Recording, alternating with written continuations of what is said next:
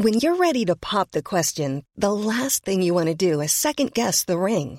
At Bluenile.com, you can design a one-of-a-kind ring with the ease and convenience of shopping online. Choose your diamond and setting. When you find the one, you'll get it delivered right to your door. Go to Bluenile.com and use promo code LISTEN to get $50 off your purchase of $500 or more. That's code LISTEN at Bluenile.com for $50 off your purchase. Bluenile.com code LISTEN.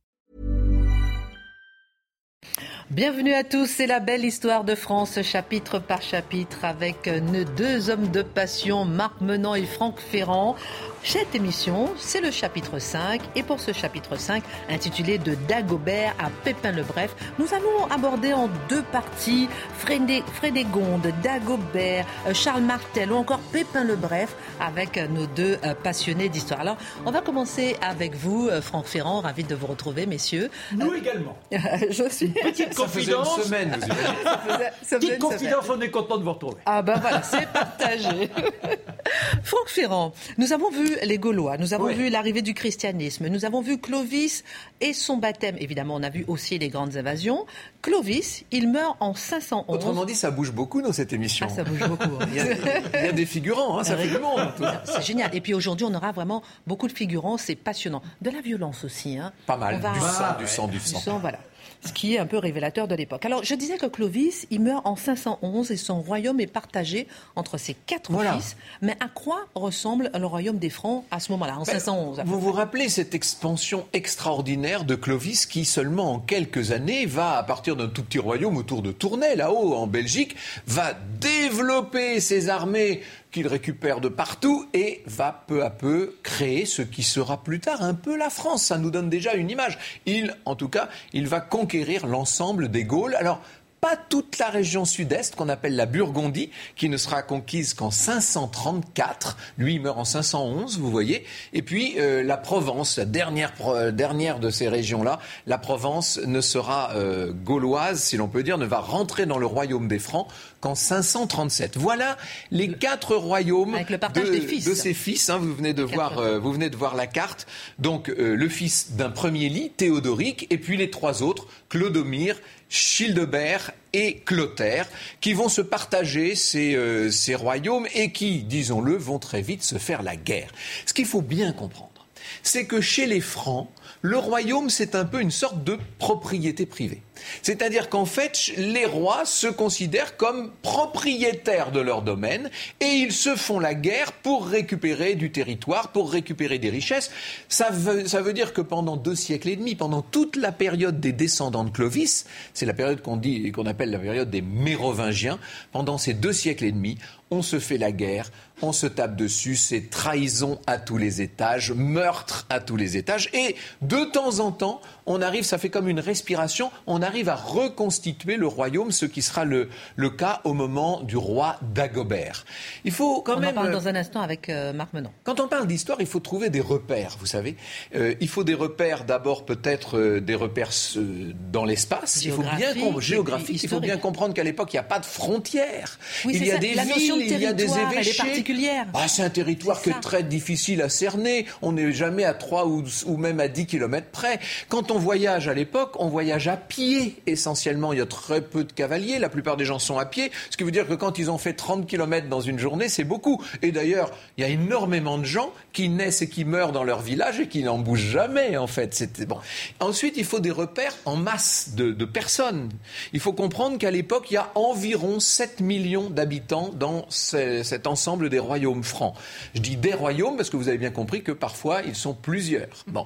Dans cette zone des francs, vous avez 7 millions d'individus. Du temps des Gallo-Romains, on était plutôt 12 millions. Sous Charlemagne, on sera 8 millions et demi. Vous voyez, donc ça fluctue. Là, on est plutôt dans une période basse, mais ça fait très très peu de monde. Ça veut dire, si vous comparez à nos 68 millions de Français actuels, que c'est un Français sur 10. Imaginez que dans, vous preniez la population française et vous en enlevez les 9 dixièmes. C'est ça rapport, les et Francs. par rapport aux autres territoires en dehors des Alors, France, on était moins nombreux, plus nombreux ou bien La France a toujours été plutôt plus peuplée. Et vous verrez que dans l'histoire, elle sera de très loin le pays d'Europe le plus peuplé, ce qui va faire sa force et sa puissance d'ailleurs. À l'époque des Francs, c'est pas encore tout à fait le cas. Et puis il y a un repère euh, dans, les, dans le temps, bien entendu.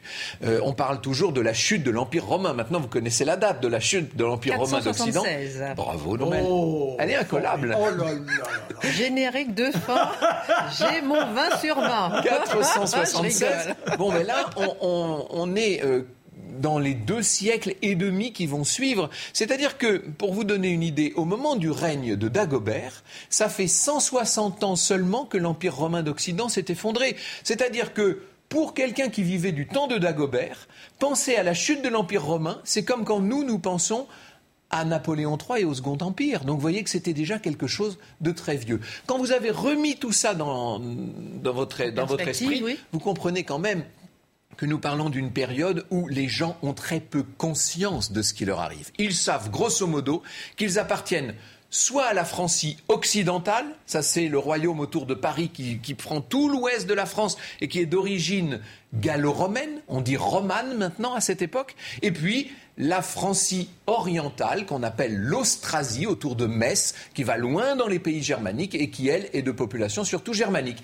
Avec, dans le sud, ces deux grands pays que sont à l'ouest l'Aquitaine et à l'est la Burgondie. Voilà. Euh, vous avez la, France, si vous voulez, la carte de France partagée en quatre, et à partir de là, tout ce qui va se passer pendant deux siècles et demi est une lutte entre ces différentes régions. On peut dire que c'est l'aristocratie qui a cette notion.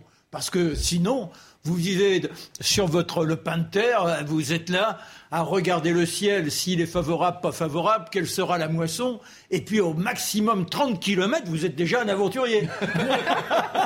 Ah Quant à savoir ce que faisaient vos ancêtres, ah l'important, c'est ce qui se passera demain. Hier, on s'en moque un peu. Alors, maintenant, avec vous, Marc Menon, on va voir euh, euh, le bon roi d'Agobert, ah. puisque son avènement, c'était le 4 janvier 629. Racontez-nous un peu qui il est, s'il a bien mis sa culotte à l'envers. Ah oui. Et puis, parce qu'on dit quand même que c'était quand même. Si vous dites ça, il va chanter la chanson. Ah bah tiens, vous voulez que je la chante tout de suite Ah bah oui. Mais, c'était dans les cours de récréation, c'était la récompense. Ensuite, vous allez nous dire vraiment. Mais oui, le bon roi d'Agobert avait mis sa culotte à l'envers. Le grand Saint-Éloi lui dit J'aime, mon roi, votre majesté et mal culotté. C'est vrai, le nuit, le roi, je vais la remettre à l'endroit. Je fais chanter Franck Ferrand, c'est incroyable. On va s'arrêter, on va s'arrêter là. Bravo quand même.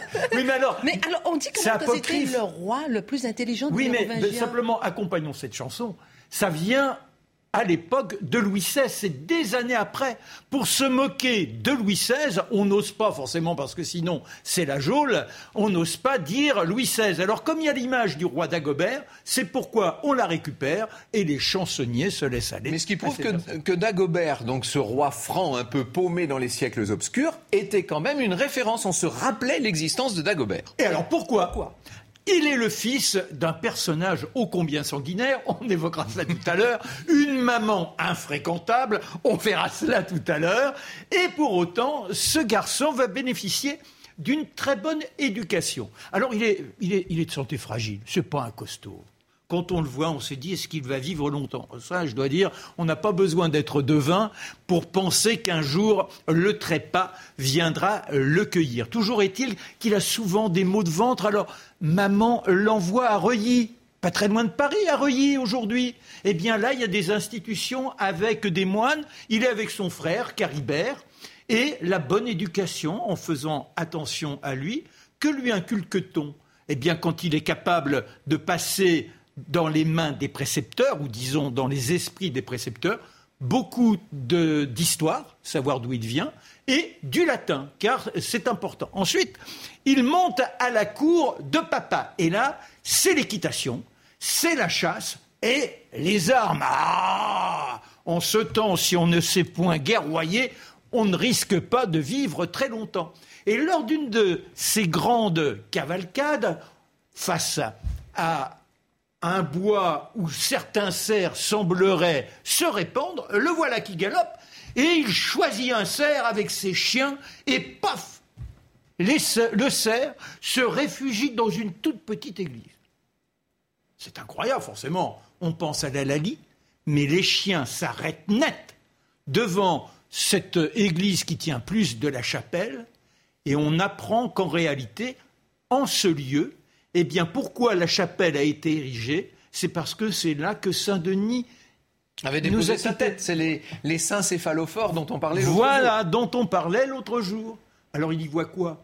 Un miracle la preuve d'être en dévotion par, euh, sur ces personnages qui sont capables d'un tel pouvoir, et ça, ça va le marquer. Il sera lié viscéralement à Saint-Denis, et nous retrouverons ce lieu, tant et si bien qu'il favorisera les moines qui gèrent ce, ce domaine, parce que c'est très très vaste, donc c'est un domaine.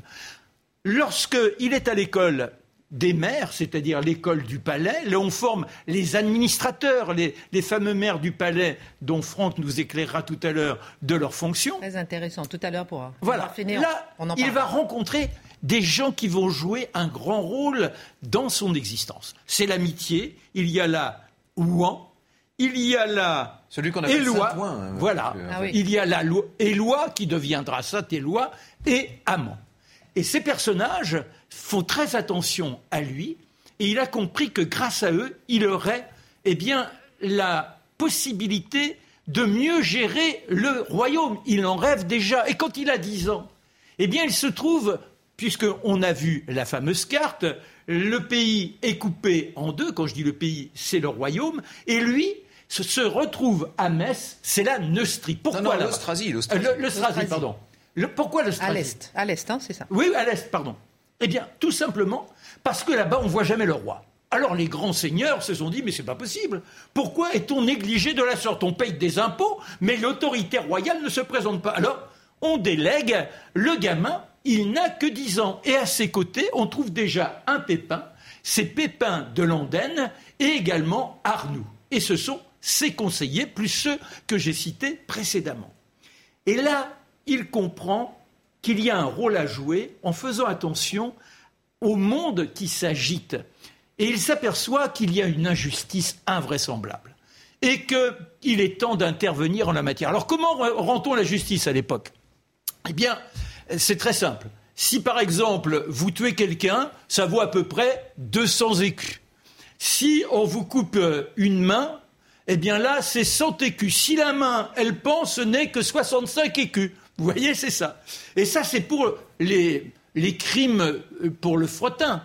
Mais en revanche, si vous avez été plus loin dans l'épouvante, à ce moment-là, vous passez devant le tribunal, pas, vous n'avez pas le droit de témoin, rien du tout. Et là, c'est l'ordre d'Ali. C'est-à-dire qu'éventuellement, le jugement de Dieu. Le jugement de Dieu. On va vous prendre, on va vous faire chauffer un fer et on vous demande de le prendre. Et si vous ne vous brûlez pas, c'est que vous êtes innocent, puisque Dieu vous reconnaît innocent. Vous voyez a l'air de convaincre Non, mais quelle justice alors, alors, lui, il estime qu'il est temps d'intervenir. Il va mettre de l'ordre dans tout ça. Voilà, il est tout gamin.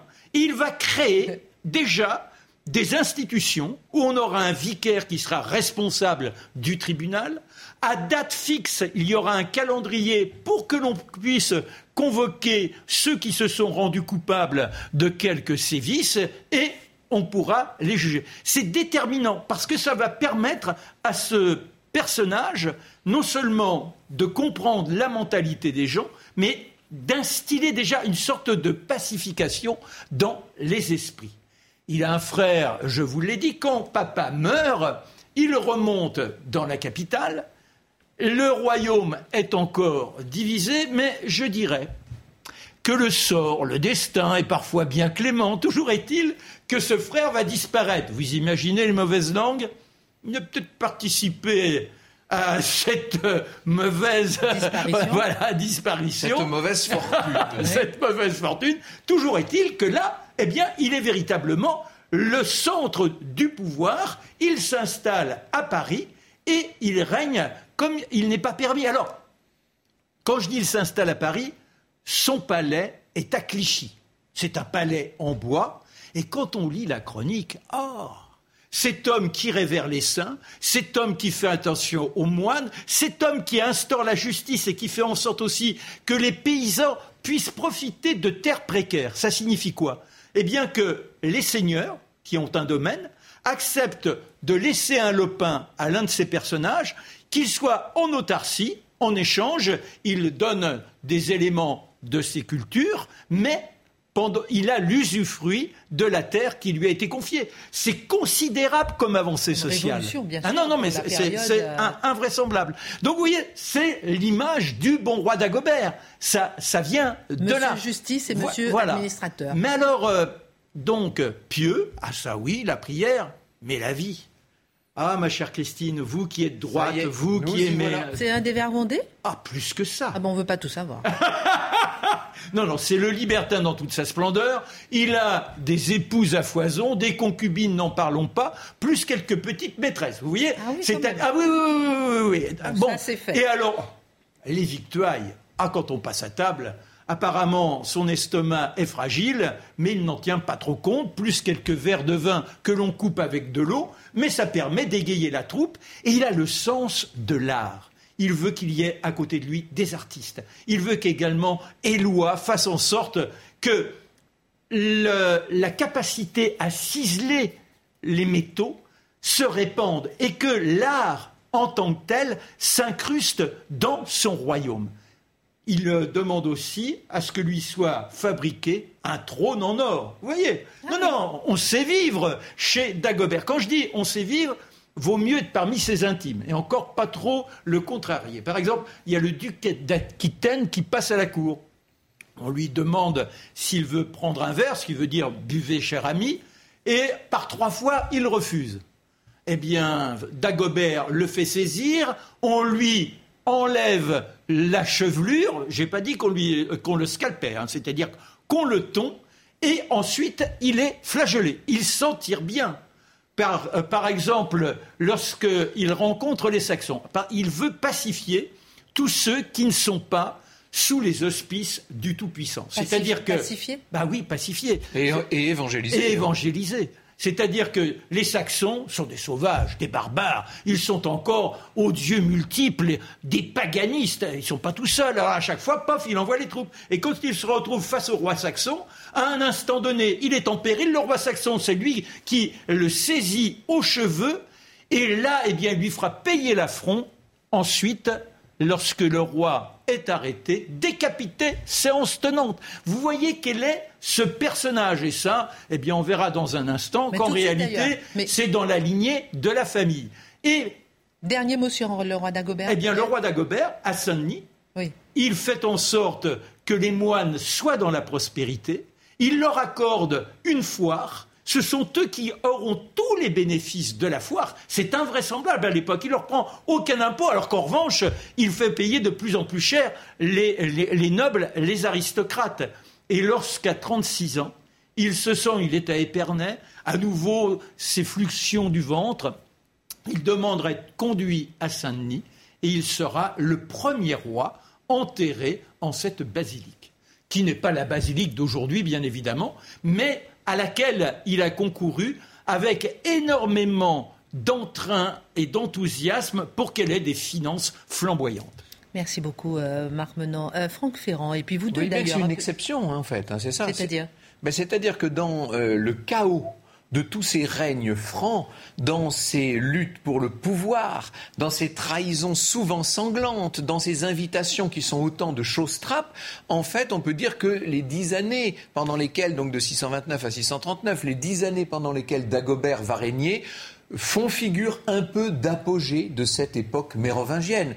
Alors, il ne faudrait pas croire pour C'est la paix, hein, on peut dire, Franck. Oui, c'est une forme de paix. C'est une paix. Une fois qu'il a trucidé le Saxon et puis également un, roi de Bavière, eh bien, ça s'établit et on va plutôt au quotidien vivre selon euh, les prospérités du ciel. Mais ces guerres entre la Neustrie, c'est-à-dire euh, l'ouest auquel est rattachée souvent l'Aquitaine, et l'Austrasie, c'est-à-dire euh, l'est qui tend déjà vers les régions germaniques, cette guerre entre Austrasie et Neustrie aura marqué profondément. Il y a deux personnages alors dont on n'a pas parlé qui, qui sont avant avant Dagobert, ce sont les reines Brunehaut pour l'Austrasie et Frédégonde pour la Neustrie. Alors, vous faites mon lancement parce que justement.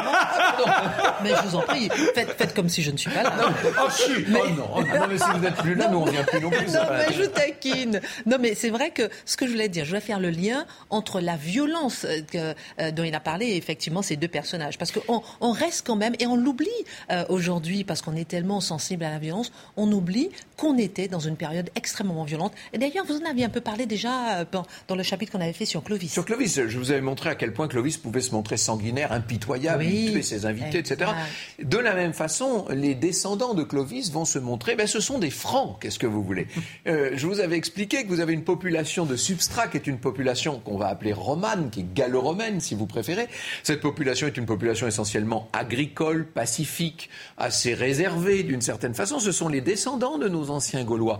Et puis là-dessus arrivent tous ces conquérants, on en avait parlé la dernière fois, et notamment ces Francs qui ont un tempérament très fort, très puissant, qui sont des guerriers dans l'âme. Et ces guerriers dans l'âme, puisqu'ils ont pris l'habitude de se partager le royaume, leurs différents royaumes, entre les héritiers, entre les différents fils. Systématiquement, ça crée des, conflits, des rivalités, des bisbilles, comme on dirait dans les familles. Et donc, euh, à l'époque, pour régler les bisbilles, eh bien, il n'y a pas d'autre moyen que les armes. Et donc, on se bat beaucoup. Ce qu'il faut dire, et là, il y a deux choses qu'il faut retenir à ce propos, c'est que la haute société, va avoir tendance, à mesure que le pouvoir des successeurs de Dagobert va s'étioler, va devenir de moins en moins fort, cette haute société, elle va avoir tendance à récupérer pour elle un certain nombre de privilèges. Et l'on verra les différents seigneurs s'octroyer, par exemple, le droit de justice dans le cadre de citoyens libres vivant sur leur terre. Ils s'arrogent des droits qui sont au fondement de ce que bientôt on va appeler, vous me voyez venir avec mes gros sabots, de ce qu'on va appeler la féodalité. Voyons quand même deux secondes c'est la guerre des reines. Frédégonde ah et Bruno, dans son enthousiasme Franck, les a presque ellipsés. Alors ce sont deux femmes qui sont mariées à deux frères et elles se haïssent. Il y en a une, Frédégonde, c'est une petite servante, une parvenue, mais elle a réussi à taquiner les mois, les mois du roi Chilpéric, tant et si bien qu'elle obtient d'être la reine. Là, je passe nombre de détails. Mais pour avoir cette position ô combien enviable, elle a été obligée de faire passer à trépas la sœur de celle qui s'appelle Brunehaut et qui est la femme, donc la reine, du roi d'Austrasie. Alors forcément, tout ça, on, trucide les enfants, ça, dure des années et des années. Et ça finit mal pour Bruno. Et ça finit mal pour Bruno, pourquoi? Eh bien parce que va naître de, de, l'union de Frédégonde avec son époux un dernier petit chétif, Clotaire, c'est Clotaire II. Et ce Clotaire II, eh bien, a décidé de venger sa maman morte dans son lit, alors que Brunehaut est encore vivante. Elle a 70 ans, la pauvre femme. Il la, il la repère, fait en sorte qu'elle soit arrêtée. il, la capture. Voilà. On, on la place sur un dromadaire. On l'expose totalement nu à la foule. Et ensuite, eh bien, forcément, de nouveau la flagellation. C'est le minimum. En plein public, vous imaginez cette pauvre femme, et là, on l'attache par à pied à un cheval, ô combien fougueux, et lorsqu'on lâche la bride de cet animal, il part dans un galop terrifiant, et la tête de Bruno, 70 ans, rebondit sur le sol, elle mort dans des atrocités, dans des souffrances invraisemblables. Voilà ce qu'est la lignée de Dagobert. Ah ben, dis donc, merci beaucoup, messieurs. Euh, merci euh, pour ces euh, personnages passionnants. Dans un instant, on va parler justement, après la mort de Dagobert Ier, on va parler des rois fainéants. Pourquoi? Qui sont-ils? Qui les appelait comme ça? On en parle dans un instant. Restez avec nous, on se retrouve tout de suite pour la belle histoire de France. Retour sur le plateau de la belle histoire de France dans le chapitre 5 de Dagobert à Pépin le Bref avec Marc Menant, Franck Ferrand. Alors, tout à l'heure, je posais la question de savoir après la mort de Dagobert Ier. C'était en 639. On parle des rois fainéants. Un petit peu plus tard. Hein, un, petit peu plus, tard, On parle des rois fainéants. Mais Dagobert Ier, il est mort en 639. Absolument. Mais après, pourquoi, euh, d'où vient cette expression roi fainéant qui on appelait un roi fainéant et pourquoi Vous savez, ce sont les historiens. Alors, euh, c'est le moment où j'avais de parler de notre roman national, dont un certain nombre de nos chers confrères euh, se, gardent bien. Euh, on a raconté l'histoire de France, notamment avec Mézeray au XVIIe siècle, et puis de plus en plus au XIXe beaucoup, et on a caractérisé, on a catégorisé les gens. Et ces rois qui sont des petits rois débiles au sens propre du mot, qui ne font plus rien avant l'arrivée des Carolingiens, on s'est mis à les appeler les rois fainéants. Ça ne veut pas dire qu'ils étaient paresseux, qu'ils avaient un poil dans la main. Ils n'étaient pas fainéants, si vous voulez. Ça veut dire qu'ils ne faisaient rien au sens propre. Fainéants, ils ne faisaient rien. Ils n'exerçaient pas leur pouvoir parce qu'ils étaient trop jeunes. Ils n'avaient pas de fait. oui, mais ils étaient trop jeunes et ils étaient placés sous l'autorité, et là Franck va nous éclairer, de ces maires du palais. Qu'est-ce qu'un maire du palais? Et le premier, je l'ai évoqué tout à l'heure, avec Pépin le, avec euh, Dagobert, c'est Pépin de Landenne. Pépin de Landenne, Pépin le Vieux, comme on dit, qui est le fondateur de cette dynastie des Pépinides qu'on appellera les Carolingiens à partir de Carolus, c'est-à-dire à partir de Charles, Charlemagne bien sûr, dont on parlera dans la prochaine émission. Qui étaient ces maires du palais? C'étaient des administrateurs, des gouverneurs, si vous voulez. On avait des rois qui, d'abord, euh, vous avez compris que ça se succède un peu vite au gré des, meurtres et, autres trahisons. On a des rois qui souvent, euh, là c'est un hasard de l'histoire qui fait que vont se succéder plusieurs rois qui sont très jeunes, qui sont soit des enfants, soit des adolescents, mais euh, déjà usés précocement, comme disait joliment Pierre Gaxot. usés précocement parce qu'ils n'ont pas de pouvoir, ils n'ont même pas de richesse. Vous savez que leur cour est devenue complètement itinérante. Elle est obligée de vivre sur le pays, de se rendre de ferme en ferme pour avoir de quoi nourrir euh, l'entourage royal. Voilà où on en est arrivé. Pourquoi? Parce que c'est ce que je vous disais tout à l'heure. La haute aristocratie a récupéré le pouvoir, a récupéré les richesses. Elle a profité de la faiblesse de ces rois mérovingiens pour obtenir des privilèges incroyables et notamment, elle ne paie plus d'impôts, cette noblesse. Vous imaginez On est à l'origine des temps féodaux, de ce qui va s'appeler bientôt la féodalité, avec un système de, de confiance et de liens de fidélité, vous savez, les liens qu'on appelle de vassalité. Vous aurez bientôt des suzerains et des vassaux, et on se prête serment d'allégeance et de, et de fidélité pour le restant de ses jours. Eh bien, ce réseau un petit peu mafieux, si vous voulez, d'une certaine façon, hein, ces fidélités parallèle. Elle s'exerce contre le pouvoir central du roi. Et ces pauvres petits rois sont devenus, c'est vrai, des rois fainéants. Mais les, maires, du palais, eux, c'est-à-dire les gouverneurs, eux, ils jouent un rôle. évidemment, ils jouent un rôle de plus en plus important. C'est comme si c'est le Premier ministre, c'est ça oh, C'est presque plus qu'un Premier ministre, en fait. Et c'est pas. Il y a, y, a, y a, plusieurs maires du palais. Ah ils, se, ils se partagent le royaume. Et chacun dans son fief, en quelque sorte, se prend littéralement pour le roi. Et là, dans ce que Franck vient de décrire, forcément, la courtisanerie se met en place. C'est à qui sera le plus pleutre devant le porteur de l'autorité. On fait allégeance et l'argent existe bien évidemment et c'est la vengeance contre celui qui avait instauré un impôt extrêmement fort pour qu'il y ait plus de justice, c'est là la référence à Dagobert et toujours ce bon roi Dagobert. Du temps de, du temps de, Dagobert et déjà du temps de son père Clotaire II, hein, euh, il y avait un maire du palais, ce Pépin qu'on appelle le vieux, par opposition à son petit-fils. Son petit-fils, c'est donc Pépin le jeune. Ce Pépin le jeune s'est installé à côté de Liège, dans la, dans la vallée de la Meuse, dans une, une grosse ferme. C'était des anciennes villas romaines en fait qui avaient été transformées en, en siège, en fief de grands domaines agricoles. Et la ferme en question, le château, si vous voulez. On pourrait presque dire que c'est déjà un château. Ça s'appelle Herstal. Euh, quand j'étais petit, on disait euh, Pépin d'Eristal. Maintenant, on dit Pépin de Herstal, ce qui sans doute est plus juste du point de vue linguistique. Toujours est-il que ce Pépin le jeune aussi malin sinon plus que son grand-père, va en tant que maire du palais d'Austrasie acquérir une importance considérable. Il sait notamment se mettre dans la poche un certain nombre d'évêques. Voyez qu'il y a toujours ce rôle euh, de l'Église. C'est très important pour tous ces gens de pouvoir d'être en soutien, euh, d'être en quelque sorte les protecteurs d'une Église qui a besoin d'eux. Et il y a donc des échanges de bons procédés. Euh, eux vont soutenir un certain nombre d'évêques et les évêques vont peu à peu les porter au pouvoir parce qu'il faut voir l'importance des évêques à cette époque. Oui, non, mais ça nous rappelle, ce qui est bien si vous nous faites l'amitié de nous regarder euh, toutes les semaines, eh bien, c'est comment les évêques, au fur et à mesure, s'arrogent cette toute-puissance, car grâce à la je dirais, la contagion des âmes en imposant la foi, ça permet aux instances qui sont au pouvoir de fédérer l'ensemble du peuple.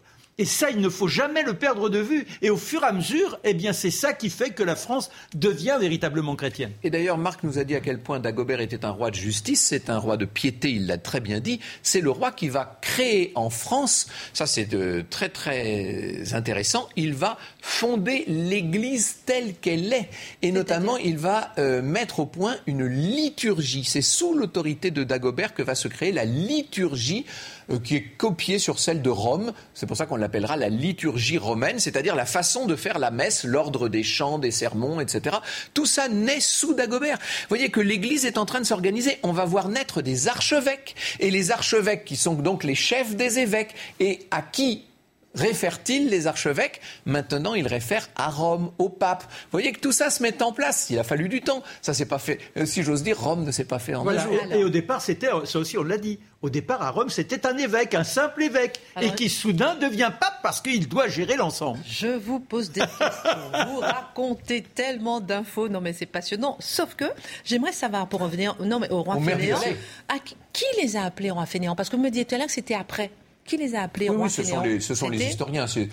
Dans, ce sont les historiens À l'époque, on les appelait pas comme ça. Et notamment, les rois fainéants, ils sont devenus célèbres parce que c'est comme ça que les appelaient nos grands historiens républicains, les Lavis et autres. Et dans les manuels scolaires de la Troisième République, il y avait un chapitre qui s'appelait Le temps des rois fainéants. Vous imaginez pour les gamins qui sont sur les bancs de l'école, d'un seul coup, ça faisait rigoler. Ah, ah les rois fainéants. Ils on disait aux gamins, vous êtes un feignant. Voilà, donc ils se voyaient déjà rois. donc après Dagobert, voilà, c'était l'époque des, des Très Alors, Ces maires du palais, vous avez compris qu'ils sont d'un certain nombre, ils sont plus ou moins puissants, et il y a cette famille des Pépinides, là, les descendants de Pépin le Vieux, de, de Pépin On de parler tout à l'heure. Qui sont très, très efficaces, très malins, etc. Et il se trouve que notre Pépin, le jeune Pépin si vous, si vous préférez, va avoir un fils qui s'appelle, qui est son fils naturel, qui s'appelle Charles et qu'on surnommera bientôt Charles Martel. Pourquoi Martel? Parce qu'il est devenu le marteau des Francs, il est devenu celui qui a tapé, si je puis dire, sur la tête de l'envahisseur arabe. C'est ça l'histoire. Et ce Charles Martel, c'est un très très, c'est un homme d'une puissance extraordinaire. D'abord, il a eu l'idée euh, euh, assez remarquable de se faire, euh, de se faire nommer princeps, princeps, si vous voulez dire. Autant dire prince de, de ce royaume franc. Oui, parce qu'il n'est pas roi, lui. Ah non, non, non. Il, est maire du palais. Et il a repris un, titre, comme par hasard, qui est un titre romain. Vous voyez que tous ces souverains ne cessent d'avoir toujours référence à Rome. Et il se trouve que ce Charles, il va être appelé par le duc d'Aquitaine au secours. Pourquoi? Eh bien, il faut peut-être vous dire que, au moment où meurt Dagobert en 639, cela fait sept ans qu'est mort un certain Mahomet le prophète. Et que dans la foulée de la mort de Mahomet, il va y avoir cette extraordinaire expansion musulmane sur tout le bassin méditerranéen. On voit les Arabes qui bientôt vont devenir les Arabo-berbères, puisqu'ils ont converti les Berbères en Afrique du Nord. On va voir ces Arabo-berbères dévaler, traverser avec Tariq, le Djebel, hein, Djebel el Tariq, il traverse Gibraltar. Les voilà maintenant dans la péninsule euh, ibérique. Et vous vous rappelez qui règne en Espagne à l'époque? Je vous ai parlé des Visigoths, on en a beaucoup parlé la dernière fois. Eh bien, ce sont des rois Visigoths, mais qui sont complètement décadents, qui étaient d'une violence et d'une dureté effroyable avec les populations. Ce qui fait que les populations ont accueilli ces Arabo-berbères à bras ouverts en disant venez nous sauver de la tutelle de ces méchants Visigoths. Et petit à petit, on a vu se développer dans la péninsule espagnole, hispanique, si je puis dire, on a vu se développer une très belle civilisation qui sera la civilisation d'Al-Andalus la civilisation andalouse. Pourquoi Al-Andalus Parce que ces Arabes et ces Berbères qui débarquent dans la péninsule ont cru qu'ils étaient chez les Vandales. Alors que vous vous rappelez, les Vandales, ça faisait des siècles qu'ils étaient passés. Hein, mais peu importe. Al-Andalus, c'est les Vandales en arabe. Eh bien, cette civilisation, elle est tellement puissante qu'elle va peu à peu essayer de continuer à s'étendre. Et il se trouve qu'elle, euh, de l'autre côté des Pyrénées, il y a une région qui s'appelle la Septimanie, du nom de l'ancienne septième euh, légion romaine, peu importe. Cette Septimanie, c'est toute la région, on va dire, nous, du Languedoc, une partie de nord de la Catalogne, si vous voulez, qui est déjà arabe et qui est déjà musulmane.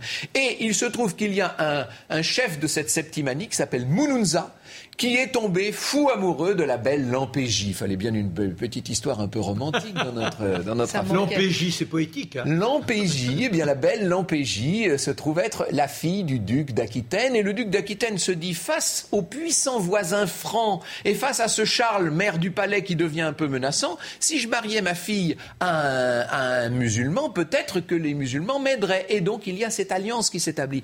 Mais ce qu'il ce qu'il faut savoir, c'est que Mounounza est lui-même en opposition à celui qui gère l'ensemble des provinces d'Al-Andalus au nom du calife de Damas et qui s'appelle Abderrahman. Et Abderrahman va vouloir liquider Mounounza, ce qu'il va faire d'ailleurs très facilement à Pamplune. À ce moment-là, il est aux portes de l'Aquitaine, il n'a plus qu'un pas à faire, si je puis dire, pour s'emparer de la belle province d'Aquitaine. Et que fait le duc d'Aquitaine? Il s'appelle Eudes. Rien à voir avec notre Eudes, comte de Paris de l'autre jour. Hein. Ce Eudes, il file à la cour de France à Paris et il explique à Charles, qui ne s'appelle pas encore Charles Martel, il dit à Charles, il faut venir m'aider. Et Charles se dit, mais en aidant le duc d'Aquitaine, je peux peut-être récupérer l'Aquitaine. Mes barons francs vont faire main basse sur l'Aquitaine. Et le voilà donc qui dévale, qui vient dans un premier temps protéger le sanctuaire de la dynastie mérovingienne. N'oubliez pas qu'il y a toujours une dynastie mérovingienne. Ce sanctuaire, c'est Tours, c'est le tombeau de Saint-Martin de Tours. Vous voyez comme tout est lié, puisqu'on parlait de ça il y a deux ou trois émissions. Et de Tours, il va descendre vers Poitiers, où les Arabes sont en train d'arriver eux aussi. Et les Arabes viennent de, viennent de mettre le, le, feu sur le tombeau d'un certain Saint-Hilaire de Poitiers. Vous voyez, nous y sommes encore. Bref, euh, et ça va être la, confrontation. La bataille de Poitiers qui euh, fait émerger Charles Martel. Alors cette bataille de Poitiers, soyons très honnêtes. Dites-nous. On ne sait pas sa date. ah oui. On dit octobre 732, mais en fait certains disent c'était plutôt en 733. Enfin bon, euh, on ne sait pas exactement sa date. On ne sait pas qui se battait contre qui? Parce qu'on sait que Charles Martel avait réuni des grandes armées qui venaient de l'Elbe depuis, l'Elbe jusqu'au Danube, mais on ne sait pas exactement contre qui ces armées se battaient. Est-ce qu'elles se battaient essentiellement contre des Aquitains ou est-ce qu'elles se battaient essentiellement contre des Sarrasins? Elles sont en tout cas dirigées par Abderrahman, ça c'est une certitude. Ce qui est certain aussi, c'est que Abderrahman va mourir sur le champ de bataille. Cette bataille de Poitiers, d'après ce que nous disent les chroniqueurs de l'époque, en tout cas, cette bataille de Poitiers, elle va se continuer jusqu'à la nuit et le lendemain matin, quand les Francs, aux toutes premières lueurs de l'aube, quand le soleil commence à poindre à l'horizon, les Francs veulent fondre sur le campement des Arabes et enfin des Sarrasins, comme on dit, hein, euh, c'est l'ancien grec Sarakenoi, parce que les Grecs pensaient que les Arabes descendaient de Sarah, vous voyez, mais c'était une erreur, peu importe, ils en étaient convaincus. Toujours est-il que quand ils arrivent dans le camp, le camp a été abandonné, les Sarrasins ont déserter le, champ de bataille et c'est une grande victoire pour Charles qui va prendre ce surnom de Charles Martel et qui va surtout en profiter pour essayer de se rabibocher avec quelqu'un avec qui il avait vraiment des difficultés. C'est le pape Grégoire II. Il envoie une très belle lettre, il envoie des émissaires au pape pour lui dire eh bien voilà, j'ai gagné au nom de la chrétienté une guerre de religion contre les musulmans. C'était pas ça l'histoire au départ, vous l'avez bien compris, mais c'est comme ça qu'on le retiendra, cette histoire. Et surtout, plus tard, lorsqu'au XIe siècle, on va lancer les croisades, on aura l'occasion de vous en parler, bien entendu, de ces croisades, eh bien plus tard, au moment des croisades, on va raconter toute l'histoire de la bataille de Poitiers et on va faire de la victoire de Charles Martel à Poitiers le point de départ l'ancrage historique de ces croisades d'une certaine manière, vous voyez bien que là, la légende se mêle à l'histoire et qu'on parle plus en quelque sorte de mémoire que de faits historiques en tant que tels. Il n'en reste pas moins que sans Charles Martel, jusqu'où les Sarrasins seraient-ils montés? N'auraient-ils pas pu s'enraciner comme ils l'avaient fait en Espagne? Parce que, là encore, le chaos décrit par euh, Franck chez les Visigoths, ces hommes à l'omnipotence, potence cruelle, c'est un peu pareil chez nous. Donc euh, le terrain est favorable pour qu'une autre civilisation vienne s'enraciner. Et c'est euh, Anatole France. Alors au 19e siècle, puisqu'on parlait tout à l'heure d'historiographie, on parlait des historiens du 19e siècle, il y a deux très célèbres historiens, Guizot d'un côté et un peu plus tard Anatole France, qui vont chacun défendre des opinions opposées. Guizot nous dit c'est la première guerre sainte, cette, euh, cette bataille de Poitiers, et Charles Martel a sauvé la civilisation chrétienne. Et Anatole France disait, non sans une pointe de regret dans la voix, peut-être que si on avait laissé faire les Arabes, nous aurions été civilisés beaucoup plus tôt. Merci en tout cas pour euh, vraiment ce décor bien planté. Et puis ce fameux Charles Martel, il a deux fils. Et, et un de ses deux fils, le fils cadet, s'appelle euh, Pépin le Bref, roi du monde des Francs en 751. Oui, alors au départ, bah, pareil, hein, il n'est pas roi. Au départ, il est euh, maire du palais. du palais. bon. Son père. Et avec son frère. Mais, ce qu'il faut dire, Marc, juste un petit détail. Mais, je vous en prie, est maire, il est maire du palais, mais il n'y a plus de roi. C'est-à-dire que le pouvoir, le trône est vacant. Et d'ailleurs, avec son frère, ils vont faire une chose incroyable, c'est qu'ils vont remettre un roi sur le trône. Voilà, c'est-à-dire que Childéric. Qui voit-on à l'image là? C'est euh, Pépin le Bref oh, On ne sait pas, c'est des images Pépin du 19e siècle. Pépin le Bref. Childéric III. Oui était le, roi fantoche, entre guillemets, que Charles Martel avait enfermé dans un monastère. Nos deux frères, ils sont là, ils se disent, dis donc, on a besoin quand même d'avoir une image, quelqu'un qui apparemment incarne le pouvoir. On va le sortir de son monastère, on lui demandera de se prêter à quelques simulacres, ça, va l'amuser, c'est une sorte de chais. À côté du monastère, il sera dans la joie, la gaieté. Mais à un moment, eh bien, il se trouve que Carloman est visité par je ne sais trop quelle transcendance et qu'il dit Moi, la politique ne m'intéresse plus. Mon cher frère, je gagne les ordres et je m'enferme dans un monastère. C'est quand même extraordinaire. Pépin le Bref, frère de eh bien là, et Carloman lui se retient de la politique. Voilà. Et, Pépin le Bref dit Mais alors, c'est moi maintenant qui suis là. Alors il demande au grand de les lire juste après avoir replacé notre Childéric, il le fait tourner, et hop, ce serait mieux que vous passiez votre temps en prière, oubliez les fastes de la cour, ce n'était pas pour vous. Et là, paf, il se fait élire roi des Francs. Mais c'est bien roi des Francs, mais il manque quelque chose quand même. Et là, il a obtenu la concrétisation de cette audace en ayant pris contact avec le pape Zacharie. C'est-à-dire qu'il dit, il envoie un, missionnaire à Zacharie, il lui dit, écoutez, oui. voilà, il lui dit, écoutez, voilà, euh, euh, très Saint-Père, j'exerce le pouvoir, il y a un roi qui doit en réalité être considéré comme roi le Saint-Père Zacharie comprend qu'en réalité c'est un appel du pied et qu'il est bon de reconnaître notre Pépin le Bref comme, roi. Il dit bah, c'est celui qui exerce le pouvoir qui est le roi. Et là, là encore, eh bien, il euh, demande à ce que Boniface oint comme roi euh, comment Pépin le Bref. Alors il y a une grande cérémonie, ça y est, maintenant, on peut considérer qu'il est indiscutable dans ses fonctions. Mais ça le dérange il trouve qu'il y a un éclat qui n'est pas là. Car euh, c'est bien d'avoir été loin, mais il doit représenter la toute-puissance, donc être en quelque sorte adoubé par Dieu. Et pour ce faire, seul le pape qui viendrait le loindre ferait qu'il incarnerait cette puissance du Tout-Puissant. Ce qui tombe bien, c'est qu'à cette époque, les Lombards menacent considérablement Rome. Les Lombards ont pris tout le nord de l'Italie. Ils descendent, ils descendent, ils descendent, ils se rapprochent de Rome. Et le pape, qui est devenu Étienne II entre-temps, se dit Oh là là, ça devient dangereux cette histoire. Il faut que j'aille demander le secours du roi des Francs. Et alors là, il envoie une délégation, le roi des Francs, pour protéger le roi, le pape qui pour la première fois franchit les Alpes. Alors vous imaginez, c'est pas un aventurier. Et il est là sur son cheval, il se tient comme il peut, sur sa mule, voilà. Mais bon, euh, et euh, dans, un petit village en Champagne, il y a la rencontre. Et là, Pépin le Bref fait l'effort de descendre de sa monture et de marcher tout doucement pour ne pas affoler la mule du pape. Il prend, il saisit la bride de l'animal en allégeance à, au Saint-Père. Et ensuite, la grande cérémonie se déroulera avec, eh bien, celle qui est devenue sa femme, Berthe, que l'on appellera Berthe au grand pied, ses deux fils.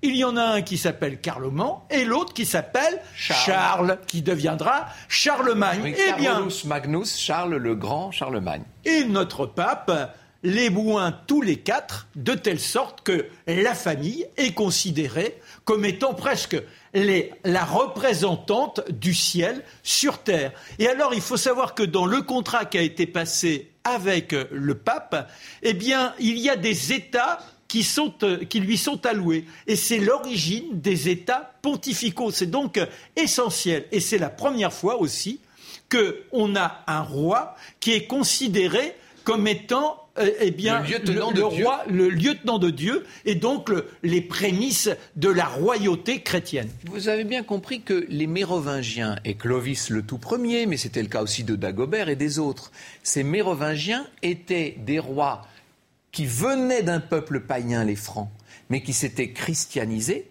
et qui défendaient la religion catholique en Gaule. Bon, et peu à peu, ils ont créé ce royaume franc, mais eux-mêmes n'étaient pas sacrés. Ils défendaient les chrétiens, mais ils n'étaient pas sacrés. Effectivement, comme le dit Marc, il faut attendre ces maires du palais qui ont besoin d'une légitimité supplémentaire, qui se, qui se font sacrés par le pape en personne et qui deviennent donc des rois de droit divin.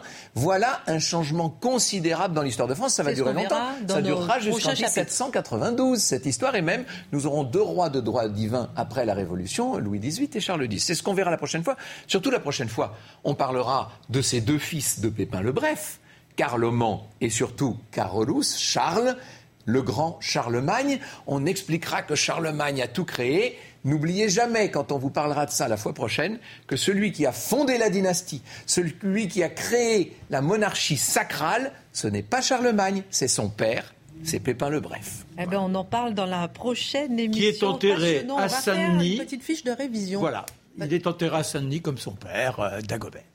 D'accord, merci beaucoup pour cette précision. Une petite fiche de révision et après, vous allez nous parler de vos livres parce qu'on a bientôt oui, terminé. Il nous reste 2 hmm. minutes pour 1 minute 30. Alors, fiche de révision, on va essayer de voir ça ensemble. Les descendants de Clovis hein. se déchirent euh, son héritage. Euh, de 629 à 639 d'Agobert euh, qui, reste, qui restaure le royaume franc.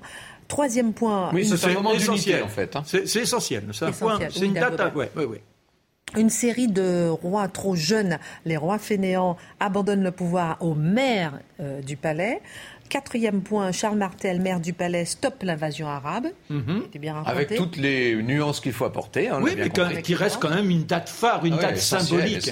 Pépin le Bref qui fonde une nouvelle dynastie. Voilà un petit peu pour cette émission. Qui s'appellera la dynastie des Carolingiens, du nom de son fils Charles Carolus. Exactement passionnant. La semaine prochaine, euh, le, sacré, Charlemagne, on en parle dans un instant. Avant de terminer, quand même, montrez-moi chacun peut-être un livre, si on veut quand même euh, approfondir un peu ce sujet. Alors, un livre de Jean Verseuil. On a 10 secondes. Hein. Oui, un livre de Jean Verseuil, le voici, c'est de Les Rois Fainéants de Dagobert, à Pépin le Bref. Très bon livre, vous aurez tout. Édition Critérion, voilà et, euh, pour comprendre les, oui, les tenants et les aboutissants de cette étrange bataille de Poitiers dont on ne sait pas ni où ni quand elle a eu lieu.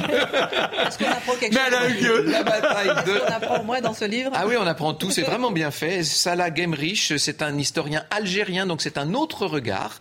Et ça s'appelle Abderrahmad contre Charles Martel, la véritable histoire de la bataille de Poitiers. Euh, vous verrez que tout ça est, est très est sujet à caution, comme on dit. Merci Franck Ferrand, merci, Marc Merci à vous Merci à vous de nous avoir suivis. Semaine prochaine, chapitre 6, Sacré Charlemagne, fin de cette édition.